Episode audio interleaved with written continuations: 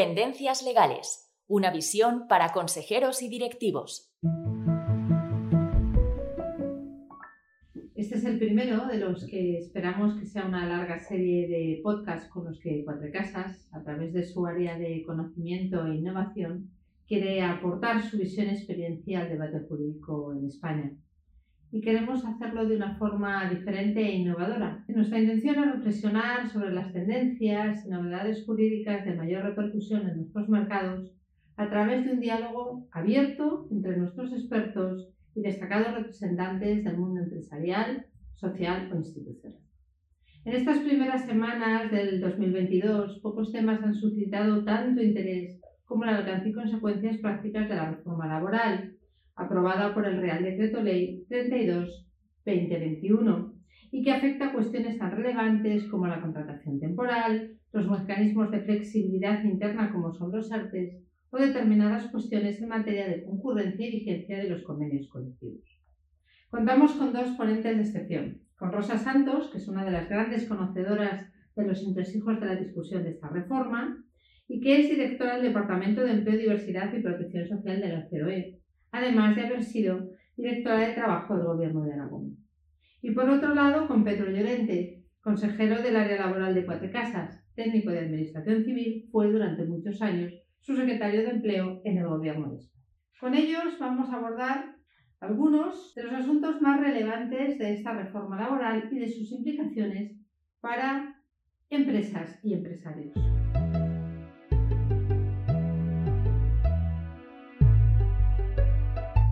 Vamos con la contratación temporal, que quizá es uno de los aspectos que va a tener una mayor repercusión en las empresas. Y aquí hay, hay cierta duda sobre qué pasa con los contratos temporales que tenían las empresas vigentes cuando eh, se publicó el decreto ley y qué contratos temporales van a poder tener las empresas a partir de ahora con la entrada en vigor de la nueva reforma laboral. Los contratos que estaban en vigor eh, antes del día 31 de diciembre van a desplegar sus efectos hasta el final, eh, digamos, de su vida, seguirán desplegando sus efectos. Entre el 31 de diciembre y el 30 de marzo, que será cuando, cuando entren en vigor los nuevos contratos, básicamente es un solo tipo de contrato temporal con varias causas, una productiva, una de sustitución dentro de la causa productiva se eh, despliegan también tres posibilidades. Una, el incremento de la actividad por razones imprevisibles. Otra, el incremento de la actividad por pura oscilación de la misma dentro de la eh, actividad habitual de la empresa. Eh, estas dos darían lugar a un contrato de seis meses más seis meses más y así se establece por convenio sectorial y eh, luego un contrato que viene a ser como una ventana de 90 días de eh, posibilidad de contratar temporalmente para abordar eh, razones o, causas de la actividad que sean previsibles y, y, en esos periodos que establece la empresa pues se pueden contratar tantos trabajadores como sean necesarios. Y luego una serie de causas de sustitución que vienen a, a, a, suplir lo que antes era el contrato de interinidad. Y Pedro, ¿qué consecuencias puede tener para las empresas si incumplen estas nuevas normas en contratación? Bueno, pues eh, cuando, cuando, incumples una norma jurídica, lógicamente tiene, tiene algunas consecuencias jurídicas. El gran cambio es eh, que se modifica la ley de infracciones y sanciones del orden social, es decir, las multas, eh, que sí van a imponer a las eh, empresas que pues, eh, cometan fraude en la contratación o incumplan lo que se está regulando en, esta, en este artículo 15 de reforma. Antes las sanciones eran una sanción por empresa y ahora la sanción va a ser individualizada.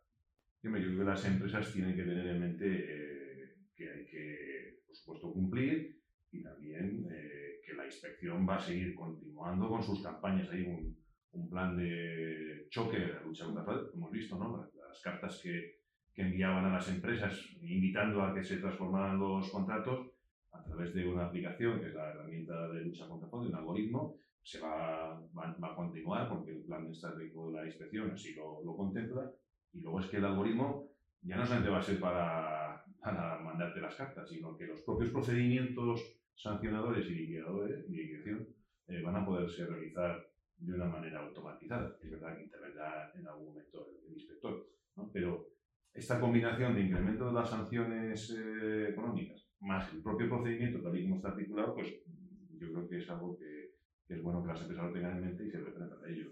Las empresas tienen que tener claro que la contratación eh, debe ser un elemento casi estratégico. En la norma ha quedado una figura de la que imagino que hablaremos, que es el fijo discontinuo, que implica un verdadero cambio cultural, enorme, pero que tiene gran flexibilidad.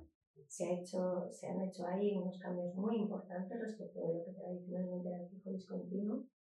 en, la línea que estaba comentando Rosa del fijo discontinuo, el fijo discontinuo lo, lo conocíamos ya en, vamos a decir, en su versión más, bueno, pues de los trabajos estacionales, ¿no? en el que había una, había una repetición, unos, periodos de llamamiento eh, menos ciertos.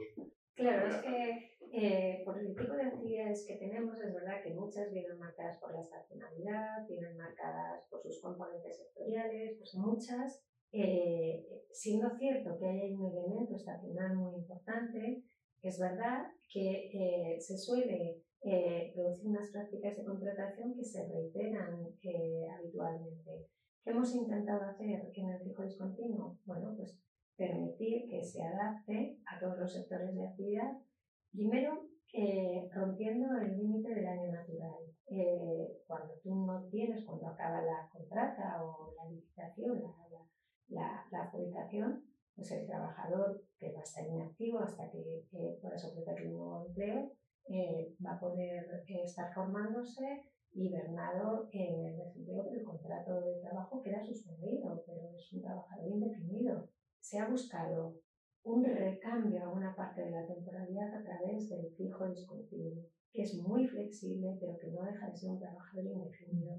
Nos hemos quedado con la idea muy clara de estrategia en la contratación para grandes, para pequeñas y para medianas empresas, agotando todas las posibilidades que este nuevo marco eh, de contratos temporales, pero también del fijo discontinuo, permite a las empresas dar para, para trabajar en algo que creo que todos estamos de acuerdo, ¿no? que es esa búsqueda de una mayor estabilidad, que redunda además pues, una mejor formación, una mayor implicación con la compañía, etc. Pasamos a otro ámbito, el de los mecanismos de flexiseguridad vigentes. Yo creo que a todos nos interesa mucho saber en qué supuestos y condiciones van a poder las empresas acudir a estos instrumentos. Hemos llevado el conocimiento que se ha adquirido durante la pandemia pues a una figura que tradicionalmente está en nuestro Estatuto de los Trabajadores ya regulada. En el artículo 47, los ERTES, hemos implementado la, la causa de la limitación o el impedimento de la actividad como consecuencia de una decisión de la autoridad eh, que sea, ¿no?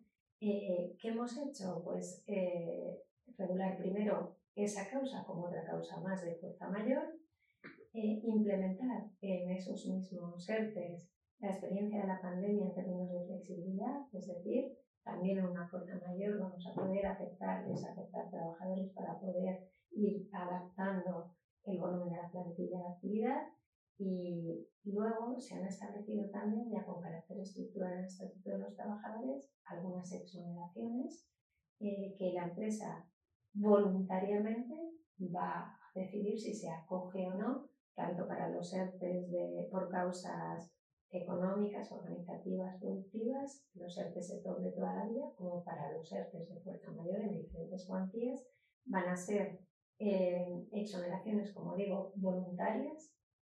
Aquella empresa que decida acogerse a esas exoneraciones tendrá unas obligaciones, un compromiso de reserva de empleo, ese es el más, el más importante.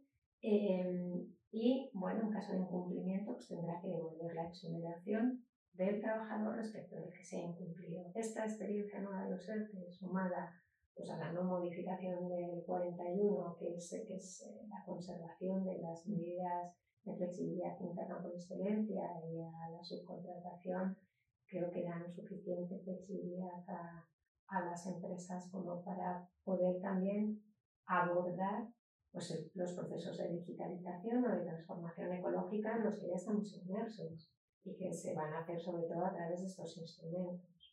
Yo creo que la línea esa de la, del aumento de la flexibilidad eh, es, eh, también se han mejorado aspectos que nos, que nos preocupaban durante la tramitación, vamos a decir, de casi motorización que, normativa que tuvimos durante la época de la pandemia.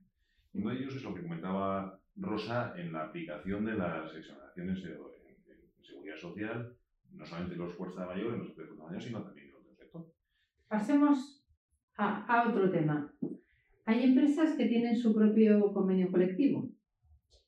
¿Cómo les afecta esta reforma? ¿Qué preocupaciones pueden tener? Con este asunto ha habido, ha habido mucho debate. Muchísimo debate y a veces también bastante confusión. Eh, esta reforma no ha cambiado las reglas de concurrencia de los convenios colectivos. Esto es lo primero y más importante que tenemos que decir. Entonces, esto significa que una empresa que tiene una unidad de negociación anterior a, no solo a esta reforma, sino a la del 12, no tiene que hacer nada. Solamente se ha modificado el artículo 84.2 eliminando la parte relativa a los salarios.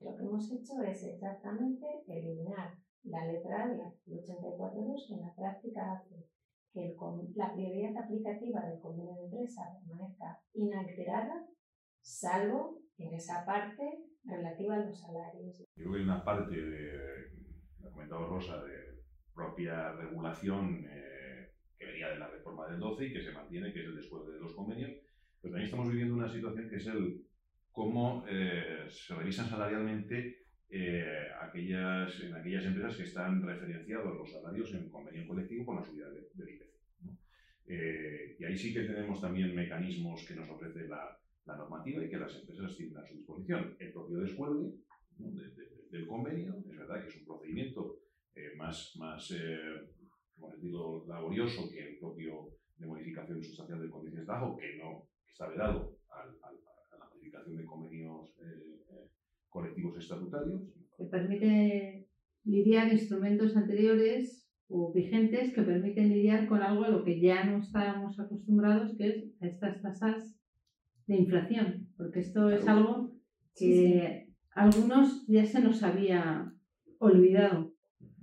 Bueno, es que mm, realmente nosotros ahora eh, estamos centrados en ver cómo a través de un acuerdo de negociación colectiva podemos establecer pues, eh, una senda de moderación salarial que también limite esa espiral inflacionista, ¿no? no ayude a a, fomentarla. Vamos a, a, otro asunto también que, que ha generado un, un, amplio debate, sobre todo preocupación en las empresas contratistas y subcontratistas por el impacto que eh, esta nueva regulación laboral puede tener en su política de contratación. Bueno, el 42 es que se mantiene, has dicho como que había cuestiones quirúrgicas ¿no? que, se que se habían incorporado en la, en la reforma y esta es una de ellas lógica con cierta relevancia, pero todo, el 42 es un régimen fundamentalmente de garantías. Es un régimen de, garantías en la subcontratación, de información a los trabajadores, a la representación legal de los trabajadores, de responsabilidad solidaria o subsidiaria en materia de seguridad social y salario. Y aquí lo que se ha hecho, eh, también con esa visión quirúrgica, ¿no? De, bueno, eh, ¿cuál es el convenio que aplica? Lo comentabas, ¿no? Un ratito en aquellos, eh, en aquellos supuestos en el que eh, hay, una, hay una actividad, como pueden ser las empresas que realizan esos servicios, ¿no? Eh, dentro de las contratas y subcontratas, pues se aplicará el convenio sectorial de la realidad que se ejecute o se realice realmente. ¿no? Muchos de los preceptos lo que hemos hecho es implementar lo que el Tribunal Supremo estaba diciendo. En concreto, en el artículo 42, las pretensiones iniciales eran modificar todo el régimen de responsabilidades que había en la subcontratación, eh, eh, empezando por, eh, por aplicar el artículo 42 tanto a la propia actividad como a la actividad externa. En el artículo 42, lo único que hace la reforma es decir que se aplicará el convenio sectorial de la actividad desarrollada o ejecutada y si hay un convenio de empresa, se aplicará el convenio de empresa de conformidad con el 84. Por lo tanto, lo que hemos venido a hacer es refrendar lo que el Tribunal Supremo estaba diciendo sin modificar las reglas del título tercero y por lo tanto la negociación colectiva. Para ser prácticos y a modo de conclusión, ¿qué sugerencias les haríais vosotros a los directores de recursos humanos o del área de personas de las compañías sobre la manera en que pueden interiorizar para la cultura de sus negocios esta reforma laboral del año 21? El principal desafío es el de la, reto es el de, esa interiorización en lo que es la modificación del régimen de contratación. ¿no? De contratación no solo temporal, sino también con este contrato nuevo eh, indefinido, que es el, fijo discontinuo. Creo que las empresas deberían hacer eh, un buen mapa, un buen mapa de, su contratación, pararse. Eh, tenemos un periodo transitorio que también nos, nos ayuda en eso y decir mm, cómo está la contratación y si está eh, alineada no solamente con la norma, sino con mi negocio. porque aquí lo que se trata es no solamente de adaptarse, por supuesto, a los cambios normativos, sino en qué medida puedo, pues, no solamente mantener mi negocio, sino potenciarlo, hacer que crezca y que genere. Ese mapa yo creo que es bueno y luego hay que hacer el, checklist correspondiente. Sí, pues yo comparto lo que dice Pedro. Creo que es importante, eh, como decíamos antes, analizar estratégicamente eh, la contratación eh, desde las necesidades del negocio. hay suficientes herramientas en la norma y se va a poder hacer. Y yo creo que otro elemento, la negociación colectiva.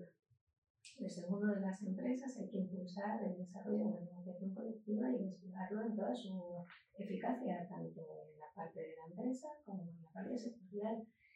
Ahora la negociación colectiva va a tener una capacidad de desarrollo enorme, tanto de la, de la regulación de la contratación temporal, por ejemplo, en contrato eh, de causas de la producción, para extender su, su duración, pero con el fijo discontinuo para desafiar todo el convenio de empresa, los llamamientos, el, sectorial, todo desde el periodo de inactividad hasta todo, con lo cual todo el régimen jurídico del convenio, que eso va a dar una versatilidad muy importante a los sectores, ¿no?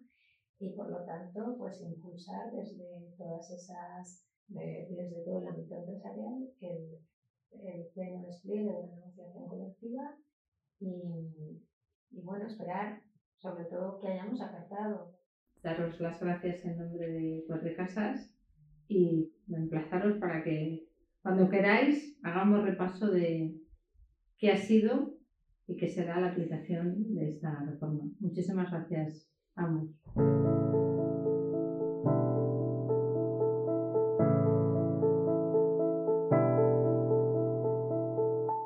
Y a todos los que nos estáis escuchando, muchas gracias por acompañarnos en este podcast. Os esperamos en el siguiente episodio.